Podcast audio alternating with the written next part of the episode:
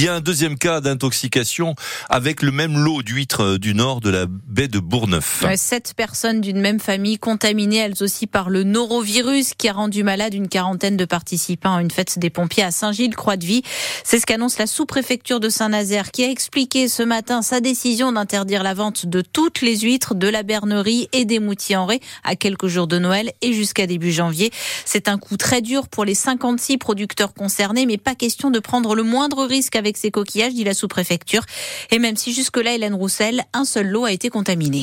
Des huîtres récoltées mercredi 6 décembre dans une exploitation du nord de la baie de Bourgneuf. Servies trois jours plus tard à Saint-Gilles-Croix-de-Vie. Repas de pompiers sur 100 personnes, 40 malades. Deux jours plus tard, en Vendée, toujours, même lot d'huîtres, deuxième intoxication alimentaire collective, sept membres d'une même famille.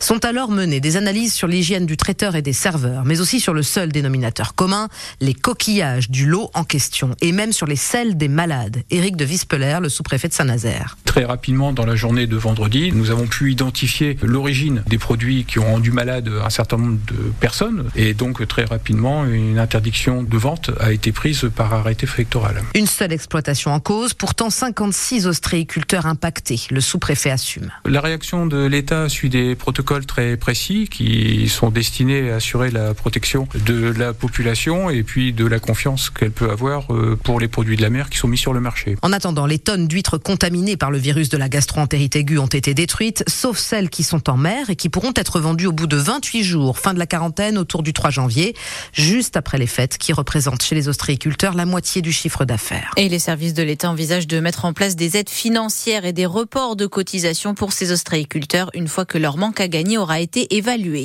L'accord trouvé par la commission mixte paritaire sur l'immigration provoque colère et satisfaction. Ouais, la satisfaction de la droite puisque 90% du texte durci par le Sénat a été repris.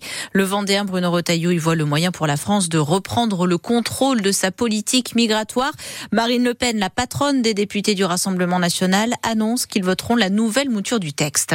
On peut tout de même se réjouir d'une avancée idéologique, d'une victoire même idéologique du Rassemblement national, puisque est inscrit maintenant dans cette loi la priorité nationale, c'est-à-dire l'avantage donné aux Français par rapport aux étrangers dans l'accès à un certain nombre de prestations sociales. C'est une grande victoire idéologique de notre mouvement. Macron déroule le tapis brun à Le Pen, réagit le député insoumis de Saint-Nazaire, Mathias Tavel, en colère, lui comme l'ensemble de la gauche. Le chef des députés socialistes, Boris Vallaud, appelle les parlementaires de la majorité à faire barrage à cette nouvelle loi immigration lors du vote de ce soir. Attendez l'oreille, il y a du bruit. Toutes les transgressions ont été commises. La collusion a été réalisée avec les thèses de l'extrême droite qui, en commission, a remercié la majorité d'avoir introduit ces propositions et notamment la préférence nationale dans son texte.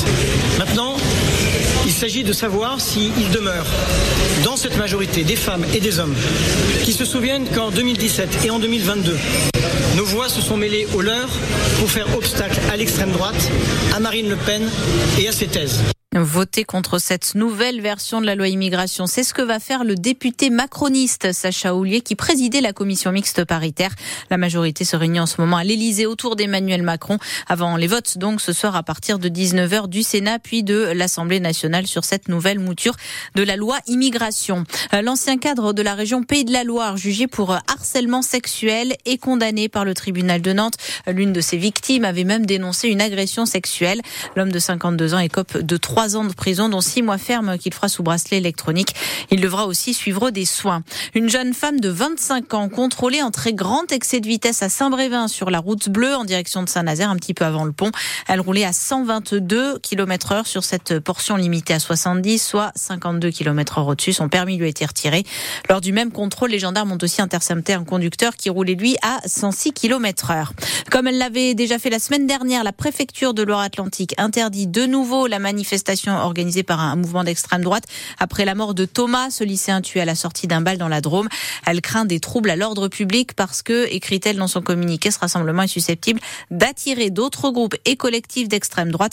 Donc rassemblements et manifestations sont interdits demain à Nantes à partir de 17h30 et jusqu'à minuit. Les handballeurs euh, nantais sont de retour dans la halle XXL de la Beaujoire ce soir avec un double objectif. D'abord bien terminer l'année devant une nouvelle fois 10 000 spectateurs. Ensuite faire oublier leur défaite de vendredi au même endroit face à Aix. Et pour ça rien de mieux qu'un choc face à Montpellier, troisième du championnat, à égalité avec le H. C'est en tout cas l'avis de l'arrière gauche nantais Thibaut Brier. Il y aura les 10 000 personnes évidemment qui vont donner encore plus d'énergie, mais je pense qu'il y aura surtout euh, bah, le fait que tu joues Montpellier, contre Montpellier, tu auras toujours la motivation. En tout cas, j'espère que tu auras toujours la motivation euh, pour jouer contre. C'est euh, des matchs à chaque fois où c'est électrique, où c'est il y a énormément d'intensité. Je me rappelle l'année dernière à la Charena.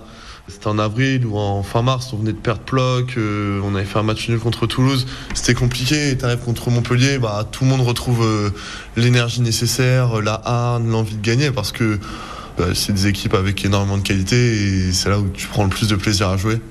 Donc euh, je pense qu'il n'y aura pas de souci là-dessus. surtout qu'une victoire contre Montpellier ce soir permettrait aux handballeurs nantais de faire un pas de plus vers la qualification en Ligue des Champions la saison prochaine. Euh, les volleyeurs nantais visent, eux, un quart de finale de Coupe d'Europe ce soir de Challenge Cup. Ils reçoivent les Tchèques de Kladno à la Trocardière à Rosé après avoir perdu là-bas 3-7 à 2 lors du match aller. Euh, et puis les petits Canaris connaissent leurs adversaires pour les barrages de la Youth League, la Ligue des Champions des jeunes. Les moins de 19 ans du FC Nantes recevront les Espagnols du FC Séville. Ce sera le 6 ou le 7 février et ça se joue sur un seul match.